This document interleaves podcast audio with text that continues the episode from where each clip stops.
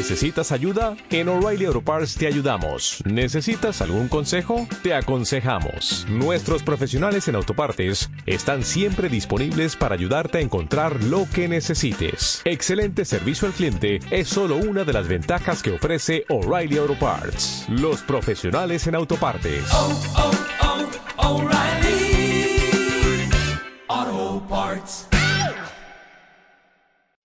Cuerpo físico de los seres humanos.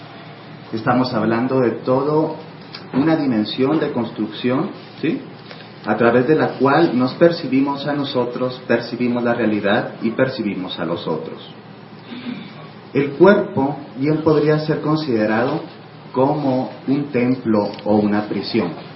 Y esto depende mucho de los enfoques que tengamos de él.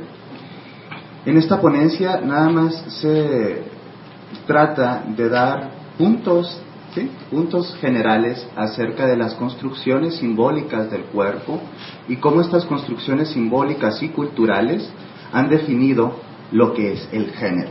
¿sí?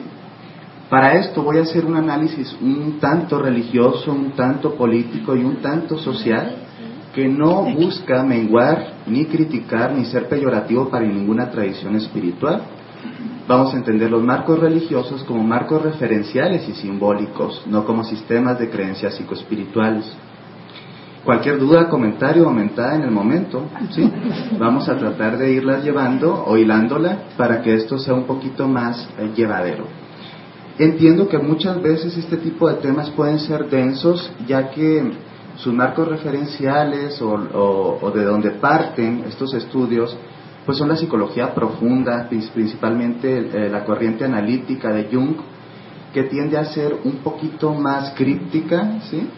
Así que cuando tengamos alguna duda, por más evidente o más sonsa que parezca, siéntanse con total libertad. Igual, también cuando tengamos alguna retroalimentación o algún incluso,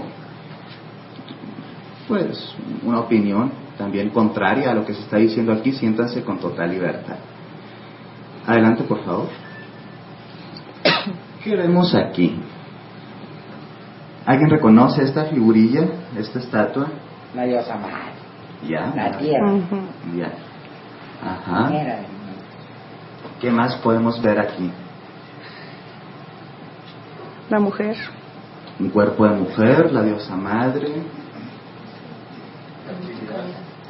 Símbolos de fertilidad.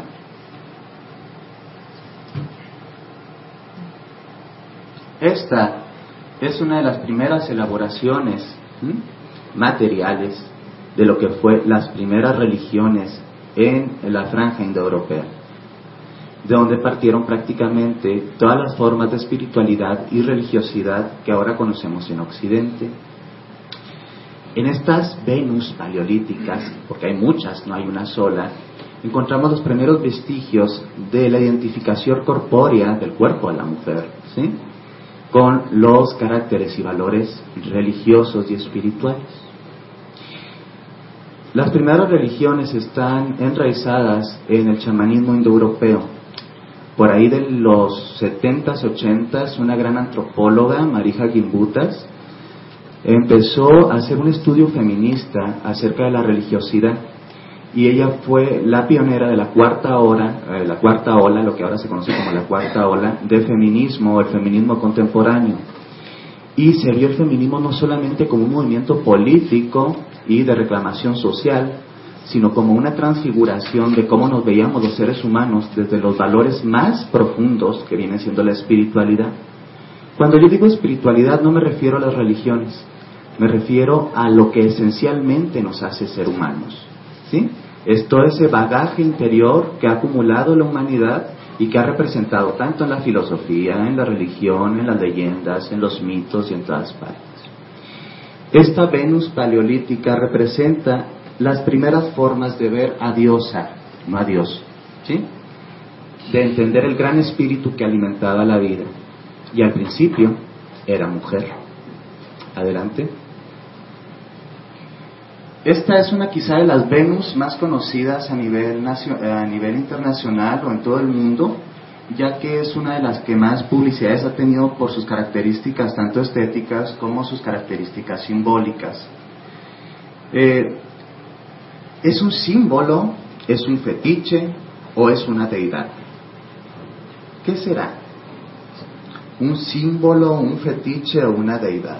Una deidad. ¿Mm? Para muchas culturas contemporáneas, ¿sí?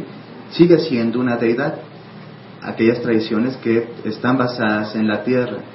Para muchas otras es un fetiche primitivo, incluso hasta peyorativo o vulgar, ¿sí? de un arte muy primitivo. Sin embargo, a nivel psicológico, que es lo que nos importa aquí, es un símbolo.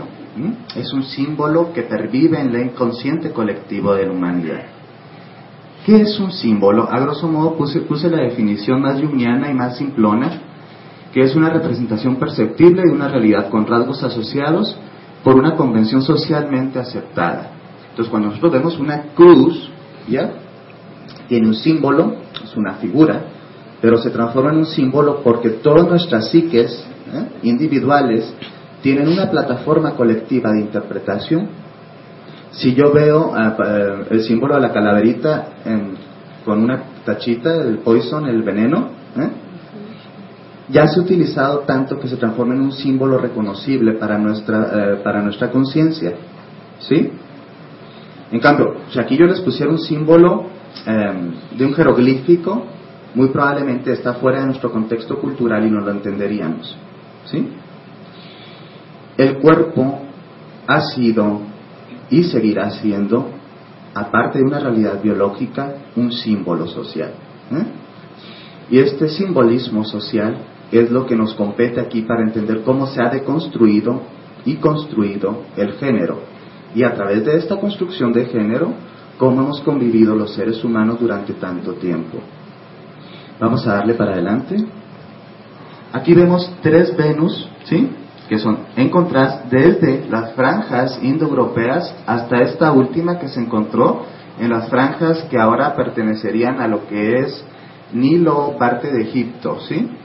Porque hay que entender que Egipto, antes de que fuera el gran imperio, ya era un asentamiento eh, humano muy grande y con sus propias tradiciones, eh, mm, cultura, religión, aunque no estuvieran en, su estado de apogeo, que es cuando nosotros pensamos cultura egipcia, pues, las pirámides y todo eso, antes de eso ya existían y tenían otro tipo de formación social.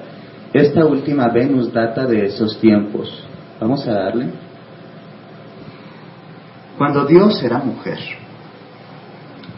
Escuchar la palabra Dios nos remite necesariamente a un arquetipo, el que llamaba Carl ¿sí? arquetipos, que es una imagen primordial dentro de la psique colectiva.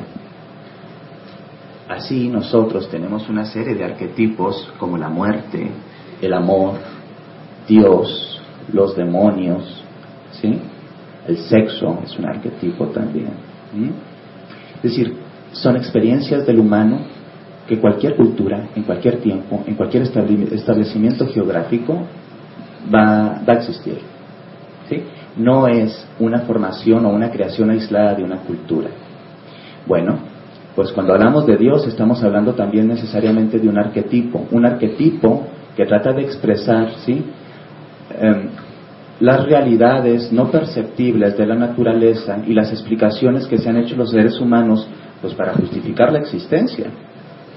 Pero cuando hablamos de diosa, generalmente se nos remite eh, no, no algo tan serio, no algo tan religioso. Parece que la palabra diosa perteneciera más al lenguaje simbólico y mítico que al religioso. Y es que las mujeres, en esta etapa que nosotros la conocemos como patriarcado, y los hombres nos hemos desconectado tanto de esta parte de la humanidad que consideramos que la palabra diosa es simplemente algo mítico. Cuando Dios era mujer es un excelente estudio que hizo una gran antropóloga, antropóloga y estudiosa junguiana que se llama Marilyn Stone, um, en donde se hablaba de cómo se fue reconstruyendo a través del movimiento feminista también la espiritualidad feminista. Un movimiento político y social puede tener una espiritualidad o un bagaje metafísico. ¿Se podrá? A ver, ¿por qué sí? ¿Ideas?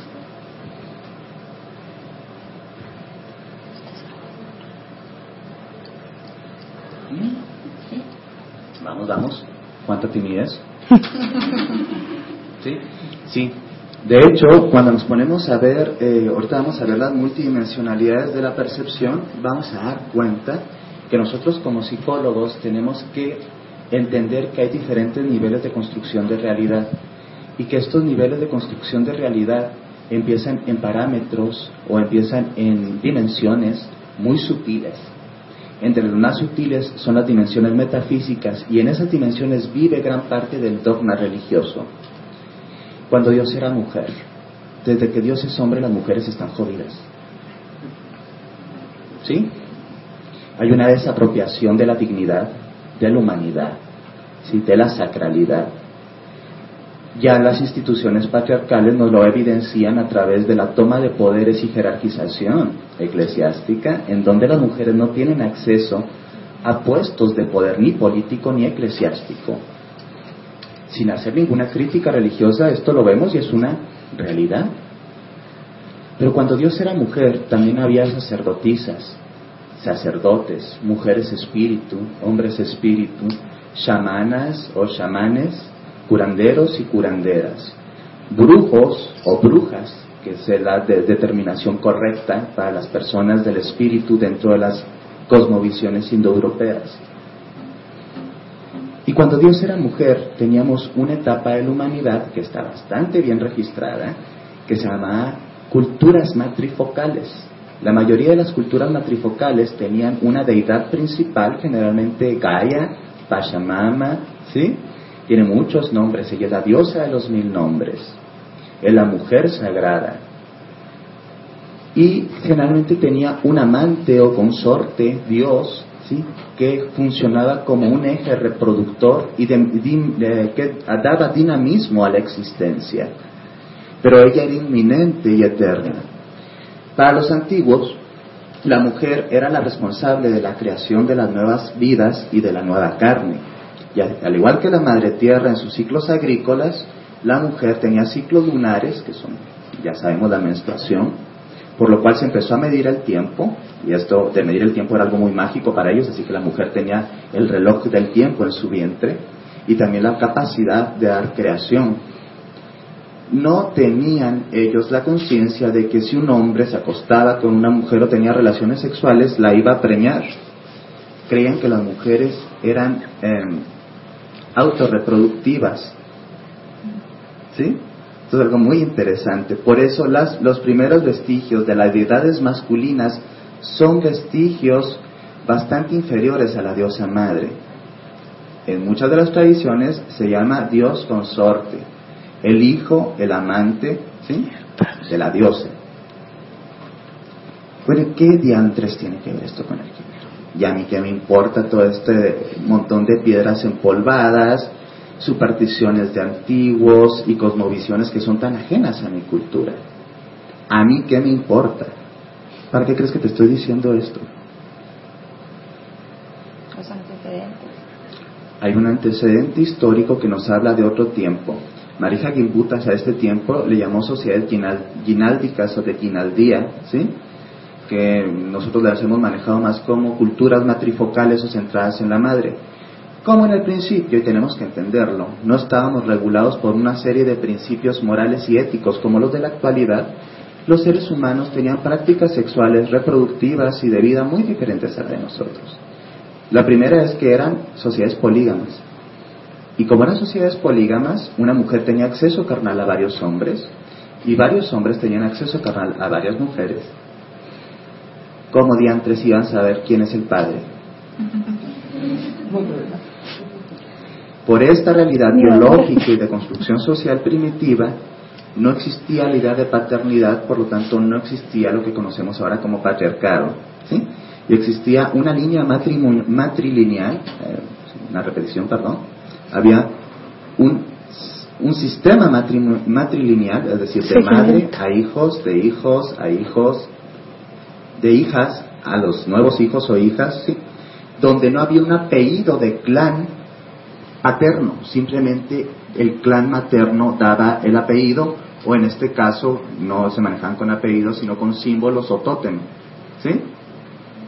Entonces, para ellos el centro de su cultura era la madre tierra y la madre mujer, ¿sí? La de carne. De ahí que tenían construcciones mucho menos violentas, porque de hecho creían que las mujeres eran el templo de la diosa. Adelante, por favor. Estos antecedentes nos sirven eh, para entender cómo estas diosas de la antigüedad actual, actualmente no existen tal vez en todas las personas como parámetros religiosos, pero sí siguen siendo parte del bagaje del inconsciente colectivo de la humanidad. ¿Han oído alguna vez el término de inconsciente colectivo? Sí. Sí, ¿verdad? Muchas veces nos lo repiten por ahí, de repente suena algo metafísico, muy uniano, yo no sé si algo se fumaron. El inconsciente colectivo básicamente es esa carga ¿sí? sociocultural y de especie que los seres humanos tenemos donde hemos almacenado todas las experiencias de nuestra humanidad. Así como tenemos un mapa, un genotipo, ¿eh? Tenemos también un almacenaje psíquico donde están las experiencias colectivas de la humanidad. ¿Cuántos años tenemos siendo patriarcales? No tenemos ni siquiera cuatro mil años de patriarcado. ¿Mm? Y la humanidad es mucho más antigua que cuatro mil años. ¿Mm? Toda esa cosmovisión de la matrilinealidad y de las culturas matriarcales está almacenada en el inconsciente colectivo de los individuos. Entonces las diosas ya no funcionan como imágenes devocionales o religiosas, sino como arquetipos. ¿sí? Un arquetipo es una imagen primordial dentro del psiquismo colectivo que me permite conectarme con esa información, obvio está colectiva, ya hablamos de Dios. Entonces, por ejemplo, en la maternidad se activan una serie de arquetipos que sirven tanto para dar sustento biológico como para dar sustento psíquico a la actividad que te está tocando ejercer. Por ejemplo, si tú eres una chica que de pronto eres muy fiestera, vamos a decir, um, pues muy desmadrosa, pues para no meterme en tantos rollos. ¿Sí? Y de pronto quedas preñada, embarazada. ¿Qué me diga? la palabra embarazo no me gusta nada más mínimo, me denota un problema. Embarazo. ¿Sí? Tienes todo tu, tu ah, periodo de gestación, finalmente pares, y algo dentro de ti a nivel instintivo suele despertarse. Y digo suele despertarse porque no general, en la humanidad no hay nada que sea general. Y se despierta este instinto que le llaman biológico de ser acogedora, nutricia, tierna, cuidadora. Son partes inconscientes de la psique colectiva que se activan cuando hay respuestas biológicas específicas. Hay gente que en su vida le han enseñado nada de actividad sexual ni de educación sexual, pero cuando se inicia en el sexo sabe por dónde y cómo, ¿eh?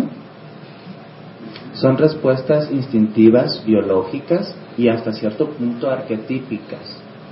Esta arquetipia es tan aplicable en nuestros instintos básicos como en la formación también de las identidades.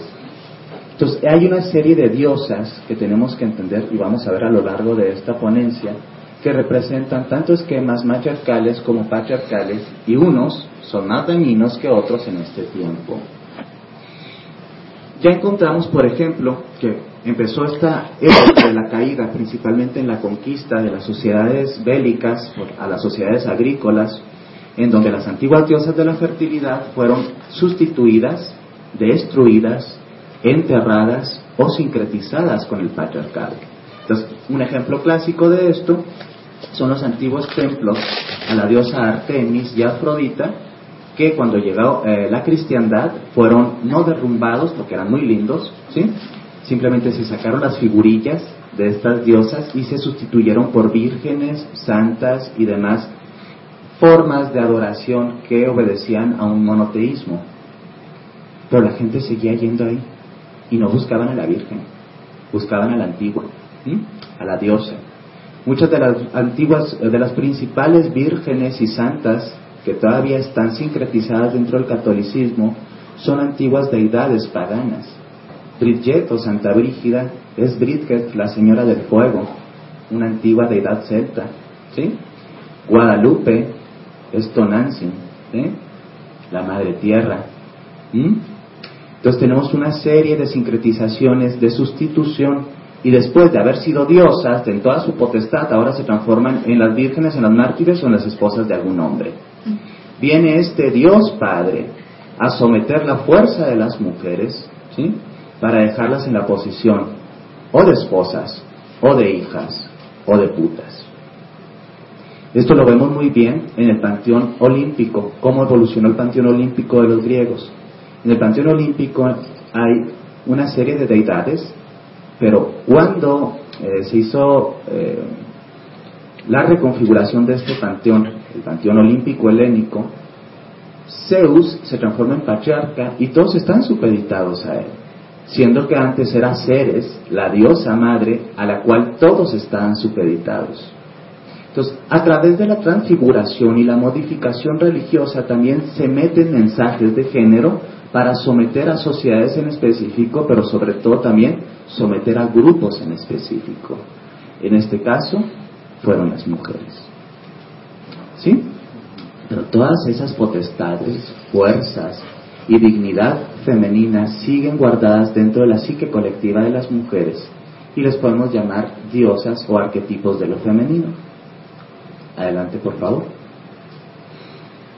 voy a platicar a través del modelo ecológico cómo funciona la arqueomitología de género. ¿Sí? Ya me imagino que vieron más o menos el modelo ecológico, ¿verdad? No, ok.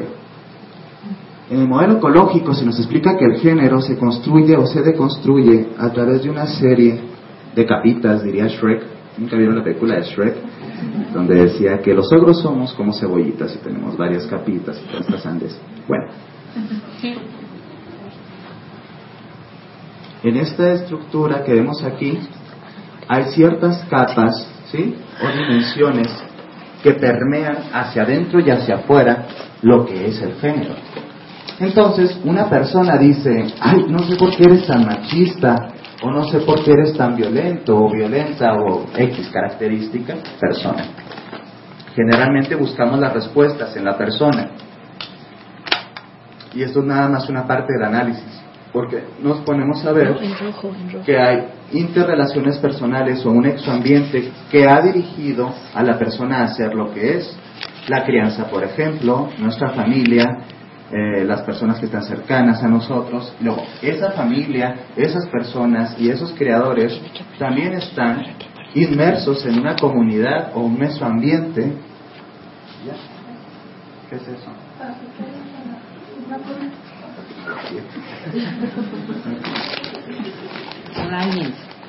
¿Quién quiere que le queme la, la iris. Ya. Bueno.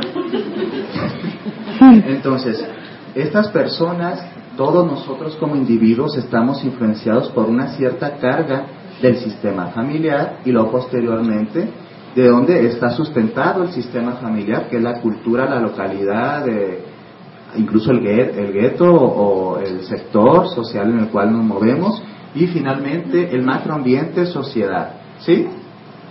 Bueno, esto es un modelo ecológico muy simplón de cómo se transfieren los roles de género, las identidades y las ideas culturales.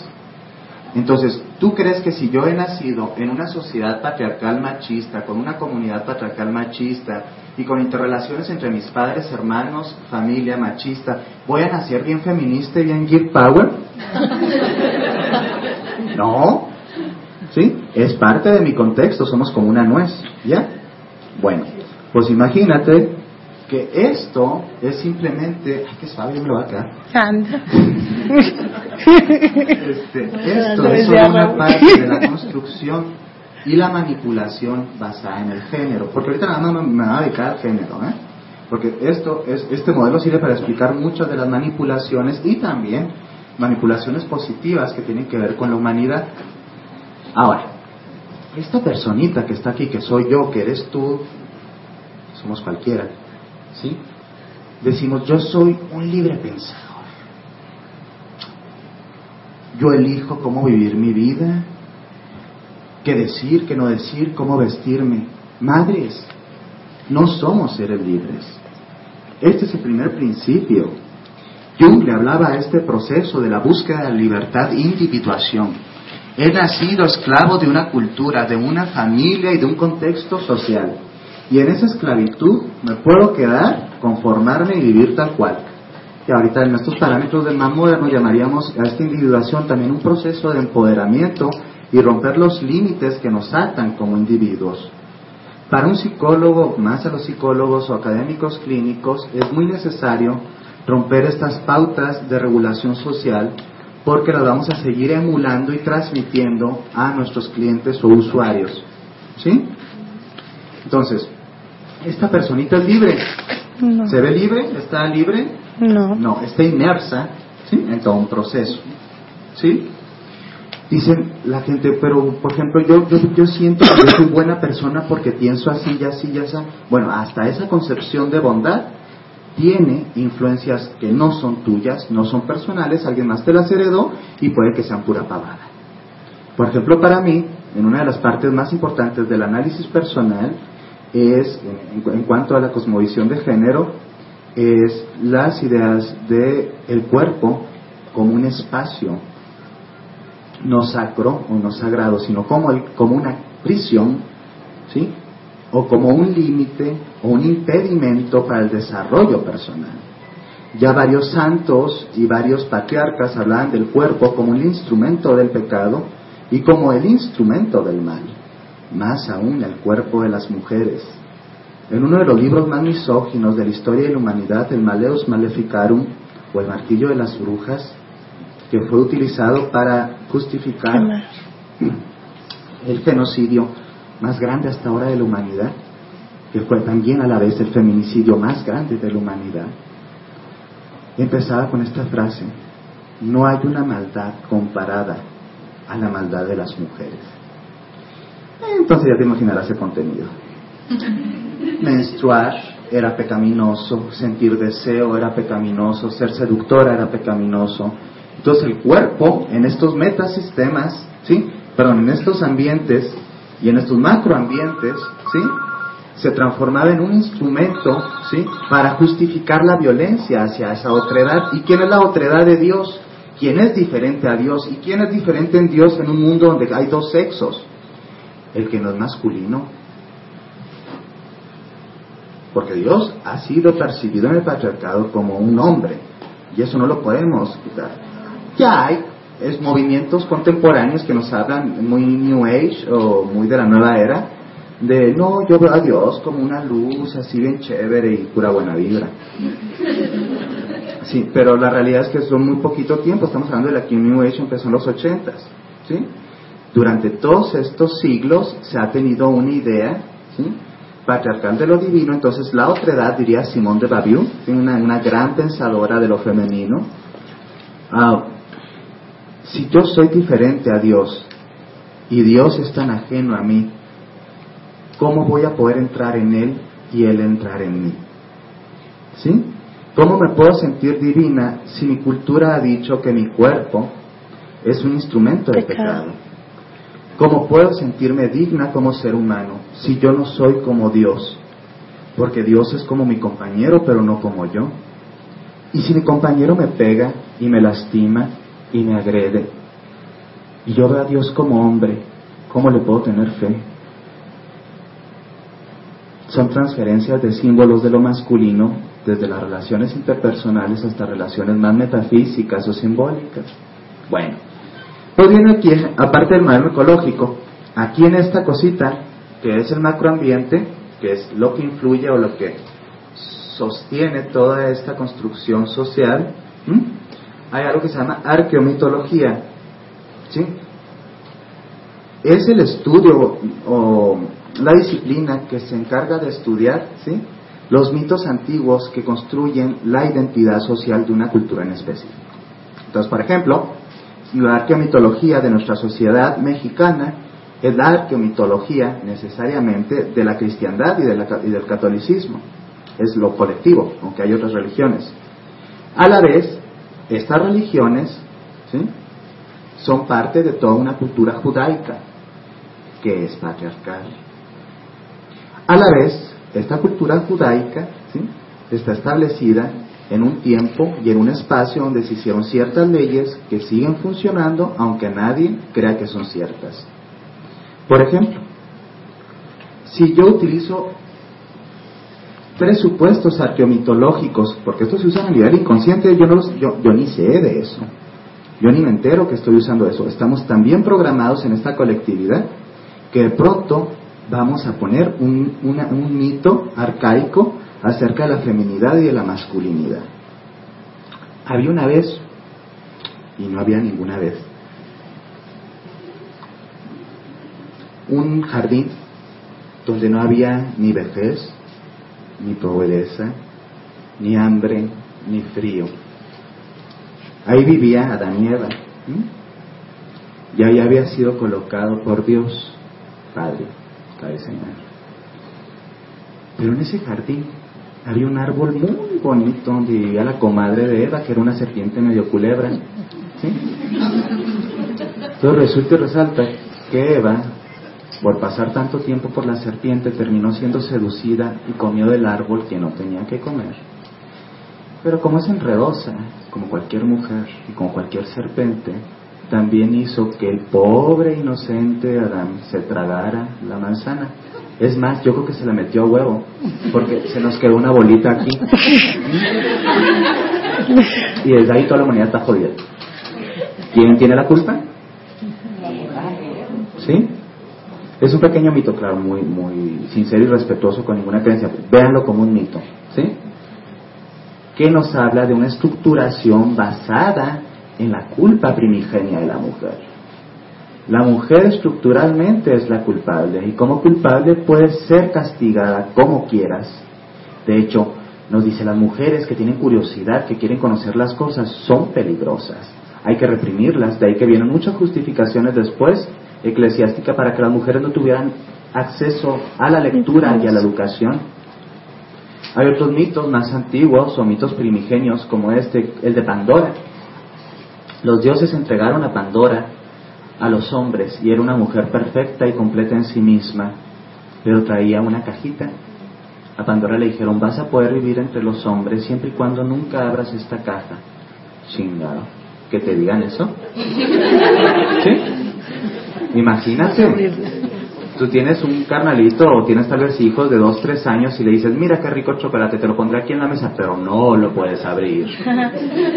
No es un Dios muy cruel, no se les hace. Entonces, Pandora como buena mujer, curiosa y con hambre de conocimiento, porque las mujeres son seres curiosos, ¿eh? igual que los hombres. Las mujeres no están en una reclusión psíquica como nos han hecho pensar que son cosas de hombres, a las mujeres ni entienden. ¿Eh? Ni se les ocurre. Ni se les ocurre que van a pensar esas cosas, compadre. Anden, métanse en una despedida de solteras cuando están puras mujeres, son las que tanta cosa dicen. ¿Sí? Pero resulta que Pandora escuchaba todas las noches unas vocecitas que venían de esta caja. Y eran así como vocecitas medio lastimeras y decía, Pandora, Pandora, sácanos de aquí. El mundo no está completo sin nosotros. Y Pandora, pues como que se decía que la Virgen le hablaba, se hacía web. Estaba amenazadita. Para esto cabe señalar que en la época de Pandora ni había hambre, ni había guerra, ni había violencia, todo era idílico, hermoso. Pero resulta y resalta que un día ya no se aguantó las ganas, tronó los sellos y abrió la caja. Y salieron un montón de alimañas de la caja. Y estas alimañas eran el hambre, la vejez, la enfermedad, la guerra, la muerte. Su esposo em, censuró muy cruelmente a Pandora y Pandora en el mito fue la primera mujer golpeada porque antes no existía esto que conocemos como violencia o esta fuerza bélica y recibió la primera cachetada de la creación. Cuando Pandora volvió a topar la caja ya era demasiado tarde, habían salido todos los males de la existencia pero se oía una pequeña voz que decía, Pandora, el mundo no está completo sin mí. Cuando abrió la caja, salió una, se describe, como una gran polilla, ¿sí? Muy brillante. Cuando esta polilla salió, Pandora le dijo, ¿qué clase de extraña y, horrorosa criatura eres? Y ella dijo, yo soy la esperanza. ¿Mm? ¿Creen que algún día la humanidad perdone a Pandora por haber abierto la caja de los males? Las hijas de Eva y de Pandora algún día dejarán de ser lastimadas por ser las culpables primigenias del mal de la humanidad. Es una pregunta al aire que tiene valores simbólicos, pero también valores muy políticos. ¿Bien? Entonces, la arqueomitología siempre va a estar ¿sí? en el macroambiente y a través de la arqueomitología se inducen los primeros mm, sustentos o las justificaciones de por qué se hace esto y por qué no se hace aquello. Porque la mujer está en esta posición y porque el hombre está en esta posición. Porque el cuerpo es el instrumento del pecado, específicamente el cuerpo de la mujer. Adelante. De la metafísica al género, los hijos de Occidente, esto ya lo hablé. Como Occidente somos parte de esta arquemitología. Adelante. Ok, entender, el panteísmo y las progresiones al judeocristianismo.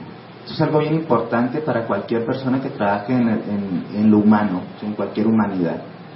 Tenemos que entender que una religión se entiende como un conjunto de creencias, prácticas acerca de lo que es considerado como divino o como sagrado. Tiene niveles existenciales, morales y espirituales. ¿Sí? Generalmente la religión puede estar institucionalizada o no. La institucionalización de una religión se transforma en una iglesia y generalmente tiene una correlación más con lo político, mientras que una religión no institucionalizada tiene más un sentido de senda religiosa, ¿sí? espiritual, perdón. Bueno, el panteísmo, ¿alguien ha oído el término panteísmo por ahí? ¿O leído? Una palabra clave del panteísmo.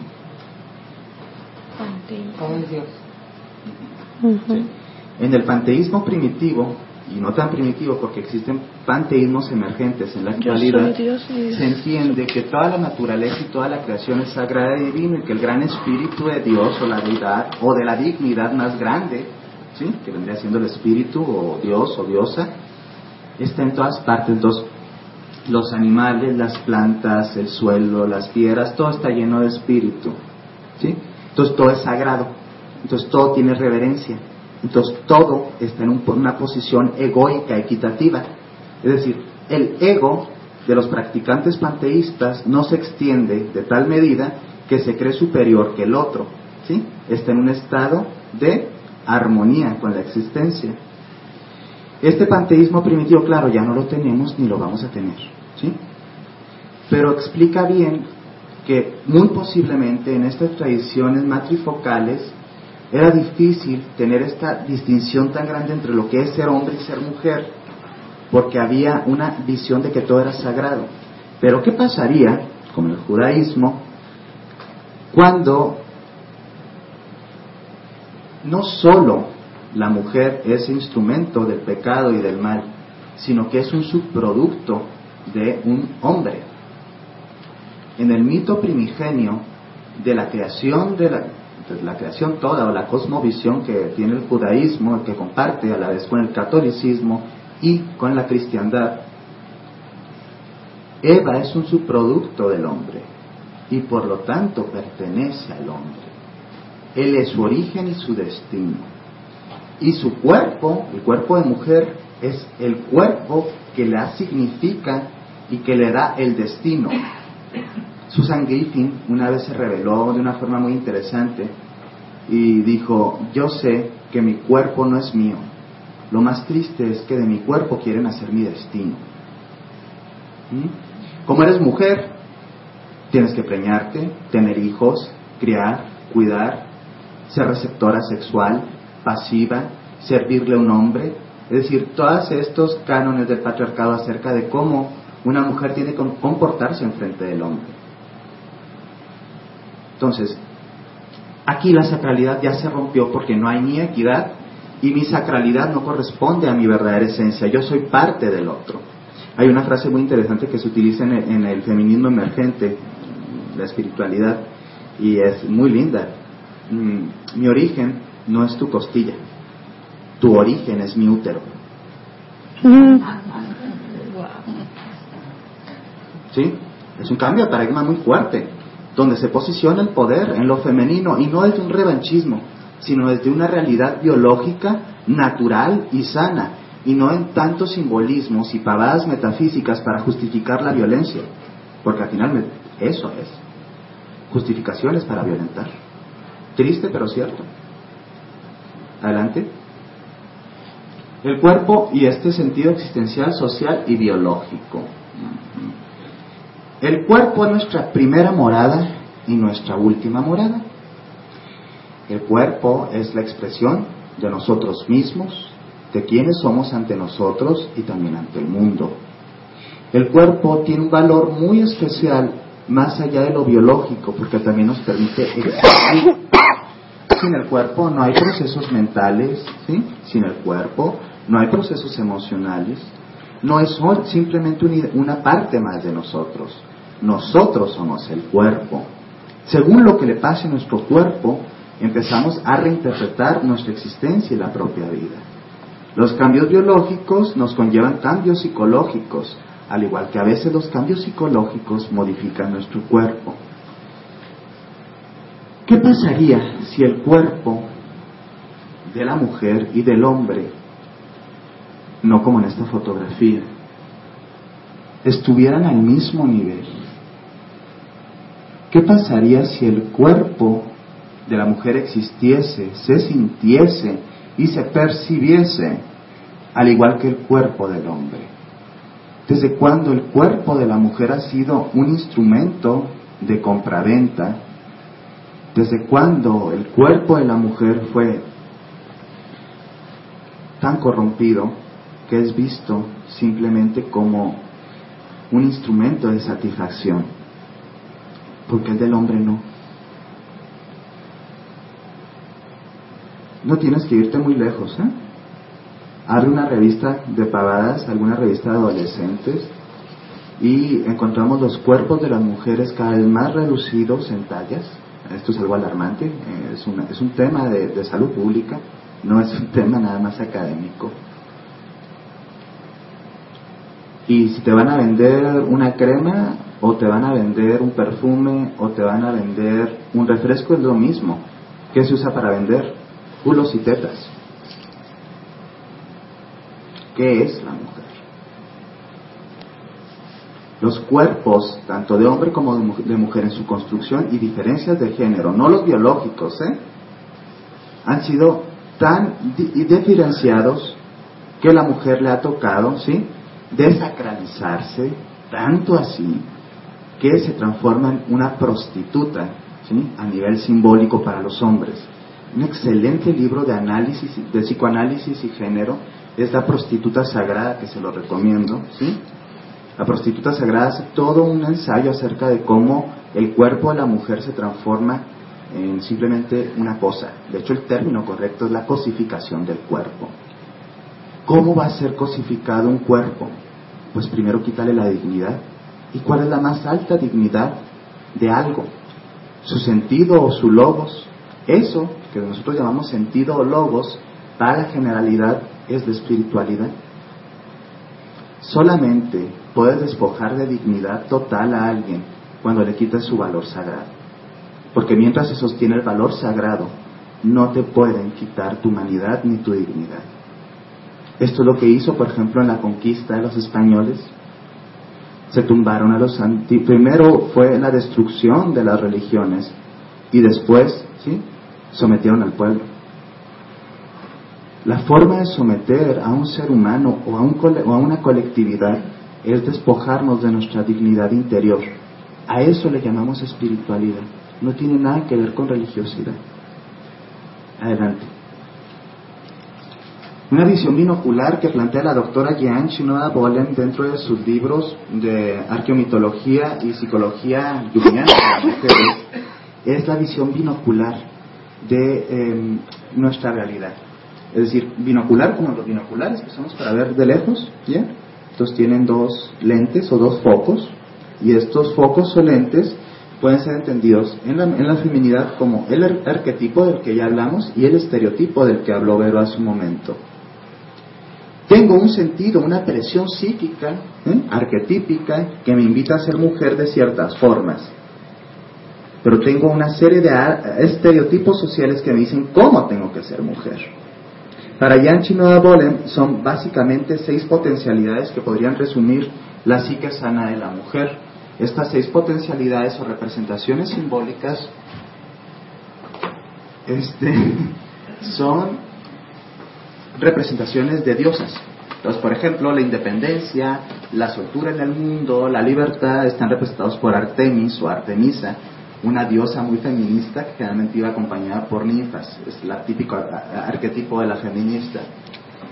La sexualidad, la cachondez, el placer y los instintos básicos dirigidos al eros y a la vida son representados por Afrodita o Venus, ¿sí? la maternidad por Demeter y así una serie de arquetipos que van emergiendo según lo que te va pasando en la vida. Si te tocó tener un hijo y quizá lo quieres tener, se despiertan en ti más fácil ciertos arquetipos. Si te acabas de enamorar o simplemente estás caliente por alguien, despierta en ti toda una carga afrodisíaca que representa una parte de tu psiquismo, o sea, ti. ¿sí? Eso está muy lindo y es muy bonito. Que eso hay que los arquetipos pudieran salir simplemente y decir, soy espontáneo, siento esto, entonces obro con congruencia a lo que siente mi ser interior. Pero madres, de pronto viene Venus como un volcán en erupción, ¿sí? Por el cuerpo de la mujer, por la piel de la mujer, por los ojos de la mujer, por la entrepierna de la mujer, y se dice así misma, qué puta que soy. ¡Pum! Se reprime todo van a pensar que soy una puta, la gente no me va a ver bien, yo cómo le voy a decir que quiero con él, pero si eso no hacemos las niñas bien, bla, bla, bla, bla, bla. Una serie de, de formas sociales de cómo manifestar la sexualidad femenina reprimen el impulso instintivo y psíquico de la mujer. ¿Me explico? Entonces, esta represión no nada más es en la sexualidad, son los seis arquetipos básicos de la mujer, porque los seis arquetipos básicos de la mujer están estereotipados. La sexualidad femenina está estereotipada, la maternidad femenina está estereotipada, la relación mujer-mujer está estereotipada. Por ahí dicen que mujeres juntas ni difuntas. Y tristemente es una realidad. Mujeres juntas ni difuntas. ¿Es una realidad o es un mito? ¿O es un mito que se repitió tanto que ya parece realidad? En el patriarcado se ha enseñado de forma inconsciente a que las niñas ataquen a las otras niñas. No hay un sentido de sororidad. De hecho, Marcela Lagarde dice que por eso las mujeres no han llegado al empoderamiento colectivo. ¿Cómo vamos a empoderarnos como colectivo si no nos podemos apoyar como hermanas? ¿Mm? Esto es algo triste. Entonces, mándeme. Que diga lo de sororidad. ¿Es la sorority o la sororidad? ¿Sí? Son conceptos de, del nuevo feminismo que nos hablan de estos retos. Entonces, estos arquetipos, hay que entenderlos, están ahí todo el tiempo, se activan de forma natural nuestros clientes a veces los van a traer, ¿sí? De una forma muy evidente, o la gente en consulta lo va a traer gente muy evidente, y a veces el trabajo del clínico, del facilitador, o a veces hasta del coach, es eh, desmitificar los estereotipos de género que están impidiendo que estas partes del psiquismo emerjan a la conciencia de forma sana. Es decir, limpiar los estereotipos patriarcales y limitantes que tanto a hombres como a mujeres nos limitan, porque estoy hablando de la feminidad y del cuerpo de la mujer, pero también los hombres tenemos una serie de cargas psíquicas y arquetípicas que a veces no pueden ser eh, concientizadas o llevadas a la conciencia por todo un sistema represivo basado en los estereotipos de género. ¿Ya? Adelante. Adelante el cuerpo, formación de la primera identidad, la bendición de ser mujer en el patriarcado. Qué bendición, ¿verdad? Qué dicha. Hay muchos retos, ¿sí? Hay muchos retos a nivel psíquico para la mujer, no nada más a nivel político. La doctora Yanchinoda Bolen propone que si quieres las mujeres quieren como colectivo acceder a un empoderamiento, primero tú tendrían que acceder, ¿sí? A una espiritualidad congruente a su naturaleza y no una espiritualidad que mengue sus estructuras o su seguridad personal. ¿Cómo voy a empoderarme desde afuera si por dentro me siento que soy la pecadora, el, el centro del pecado, este, un pedacito de otro ser, la otredad, chingado, para terminar. Esa otredad que no es, eh, la otredad siempre es la atacada y esto es algo muy sociológico. Si yo vivo en una cultura de blancos y soy negro, y son muchos blancos y yo soy negro, yo soy la otredad, soy la diferencia, ¿verdad? Entonces, ¿creen que me va a ir muy bien? Las mujeres no son minoría, minoría a nivel de números. No. Son minoría a nivel de poder. Es muy diferente. Pero eso las transforma en la otredad dentro de este sistema, mundo patriarcal, y terminan teniéndose, como dijo Vera un ratito, que adaptar a modelos que son incongruentes a su psiquismo. Por ejemplo, las políticas que se tienen que hacer bien masculinizadas para poder acceder a un cierto respeto o a un nivel de poder. Ya, adelante. Mi origen no es tu costilla, tu origen es mi útero. Mm. Tenemos, ¿eh? tenemos que entender que esta lucha religiosa, social y espiritual por el cuerpo de la mujer y la dignidad del cuerpo de la mujer es algo sagrado. Y cuando digo sagrado no tiene nada que ver con lo religioso. Es algo profundamente humano, ético y necesario. El cuerpo de la mujer tiene que ser restablecido en su dignidad. ¿Cómo voy a restablecer el cuerpo de la mujer y su dignidad yo como individuo? Los hombres, ¿qué tarea creen que tenemos que hacer? Vamos a empezar con los hombres, que estamos más, somos más burdos, podemos ser más fácil. los hombres, ¿qué podemos hacer para ayudar a que esta sociedad, o por lo menos en mi familia, en mi pequeño microsistema, se modifique la forma de ver el cuerpo de la mujer. Respetar. Respeto, ¿cómo se respeta?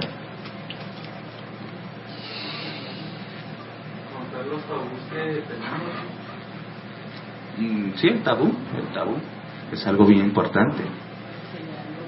Hace algunos años se dio un caso muy importante que en México hizo que se señalara por los dedos de muchas feministas de todo el mundo fue el caso de una niña que fue violada y obligada ¿sí? por la institución política, religiosa y familiar a terminar la gestación y a parir. Esto es un ejemplo espantoso de cómo el cuerpo de la mujer no es de ellas y cómo el cuerpo de la mujer se sigue percibiendo como la propiedad del Estado, de la familia o de la religión. Tu cuerpo es tuyo, una de las principales para mí en lo, personal, eh, partes importantísimas de la psicoterapia basada o con orientación en género es trabajar bastantes sesiones en la reapropiación del cuerpo, de sus ciclos, de su naturaleza y sobre todo del poder sexual. Porque cuando alguien adquiere poder sexual sobre su propio cuerpo, es menos probable que sea violentado o violentada. ¿Saben por qué? Que es el sexo al final del día. ¿Mm? ¿Qué es el sexo? La fuente de la vida. Líbido, expresión ¿sí? de la naturaleza libidinal erótica de la persona. Adelante heterosexismo y falocentrismo, de la envidia del pene a la reconstrucción de una psicología más equitativa. Sigmund Freud por ahí sacó una jalada, una chaqueta mental. Este, hay que agradecerle un montón de cosas. Él estaba condicionado, ¿sí? Por su realidad histórica, su sociedad victoriana y muchas represiones. No lo podemos achacar a que esté mal. Sin embargo, ya es anacrónico. ¿será cierto que las mujeres por ahí de repente se ponen a pensar, hmm, ¿cómo me gustaría tener un pene? ¿Existe la envidia del pene realmente? Esto es lo que les quiero decir. O sea, eh, hasta en la psicología a veces tenemos posturas profundamente patriarcales y machistas, Machistas. porque vienen de eh, pensadores que están limitados por su época y por sus creencias. Pero hay gente que dice, no, es que Sigmund Freud lo dijo. Sigmund Freud dijo muchas cosas y no necesariamente son aplicables en la actualidad. Me da mucha hueva a veces los discursos académicos en donde la gente tiende a justificar las posturas in- intelectuales con autores y citas, como si lo único que pudiéramos hacer es leer. También podemos pensar en el primer trabajo del psicoterapeuta para mí, porque para mí la psicoterapia no es una ciencia exacta ni aspiramos a hacer nada de eso. Es un arte sanador, es un arte curativo, un espacio creativo, ¿sí? Para reencontrarnos a nosotros mismos. Es la creación. Un buen artista tiene que crear. Entonces, la creación empieza rompiendo los límites de lo preconcebido. ¿Sí? Entonces, esta preconcepción la tenemos que sacar de aquí ya pronto. Las mujeres ni quieren pene. Nosotros tenemos un pene chingón, los hombres. Las mujeres, si quieren, pueden tener muchos penes con lo que tienen entre las piernas. ¿Sí? O sea, no hay. O sea, es diferencia. Es como decir, los hombres la envidia de la teta. ¿Quién, a ver, de los varones aquí, quién yo tener un, un seno? Bueno, dos, porque un seno se vería raro. Sí, o, eh, o sea, es absurdo. ¿Sí?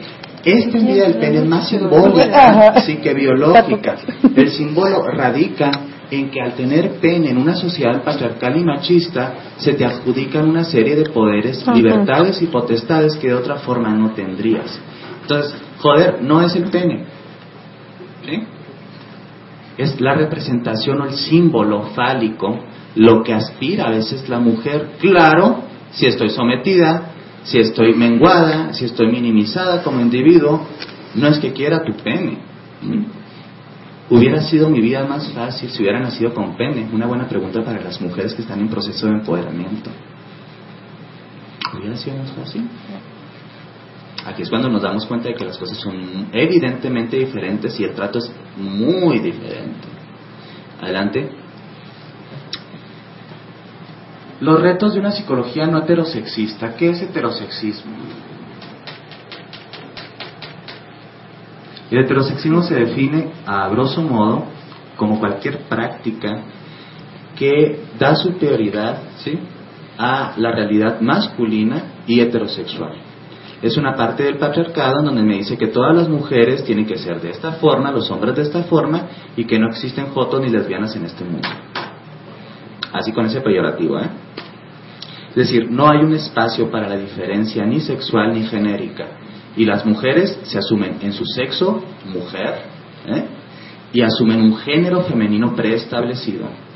Mientras que los hombres tienen un sexo hombre y se les adjudica un género preestablecido de lo masculino.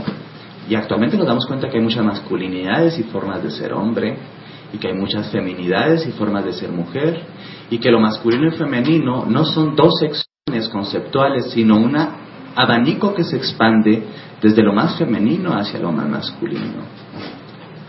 Y eso es hermoso, porque nos habla de la diferencia para existir, manifestarse y adquirir una identidad es ser individuos, no clones. ¿Sí? Entonces, uno de los retos para la psicología no heterosexista es empezar a aprender que hay muchas formas de ser mujer, que hay muchas formas de ser hombre, que en las realidades biológicas no se encierran necesariamente los parámetros que crean tu identidad. Tu identidad es mucho más grande que lo que te cuelga entre las piernas. Tus poderes son mucho más dignos, ¿sí? Cuando tú te dignificas primero en tu cuerpo. El primer espacio de existencia es el cuerpo y es lo que nos conecta a nuestra madre. A la vez, simbólicamente, nos conecta con todo nuestro bagaje familiar. ¿sí? Cuando no exigimos y pedimos respeto por el cuerpo, estamos lesionando toda la estructura colectiva de nuestra familia. Y esto a veces no se reconoce, claro, a nivel consciente, pero a nivel inconsciente nos deja muy lesionados. ¿Sí? Adelante. Ah, ah, ah. Ok. Una de las grandes eh, resoluciones dentro del eh, cuerpo como espacio sagrado es entender que la, la dimensión corporal no tiene por qué estar ni minimizada. Por ejemplo, hay posturas que dicen es que el cuerpo es la prisión del espíritu o de psique, o el cuerpo es la parte baja del ser, en las corrientes transpersonales. No, el cuerpo es simplemente otra dimensión de nuestro ser, tan válida como cualquier otra, y mi cuerpo es tan válido como el del otro. La resacralización del cuerpo es algo muy complejo y tiene que ver tanto con la cosmovisión espiritual que tenga, la religiosidad que tenga y la cultura que tenga. Pero algo muy bonito que tal vez, y ñoño, puede ser un poquito ñoño, pero nos puede servir a empezar a, a asir o abstraer esta idea, llevar a nuestra conciencia el recuerdo, ¿sí? porque se nos olvida que nuestro cuerpo es sagrado, es decretarnos todos los días mientras estamos bañándonos y tocándonos Decretos empoderantes como mi cuerpo es mío. Este es un espacio de dicha, placer y amor. Este es el templo de mi vida. Esta es mi vida. Me dio mucho gusto estar con ustedes en esta tarde. Por mi parte es todo. Si hay alguna pregunta, comentario, quedo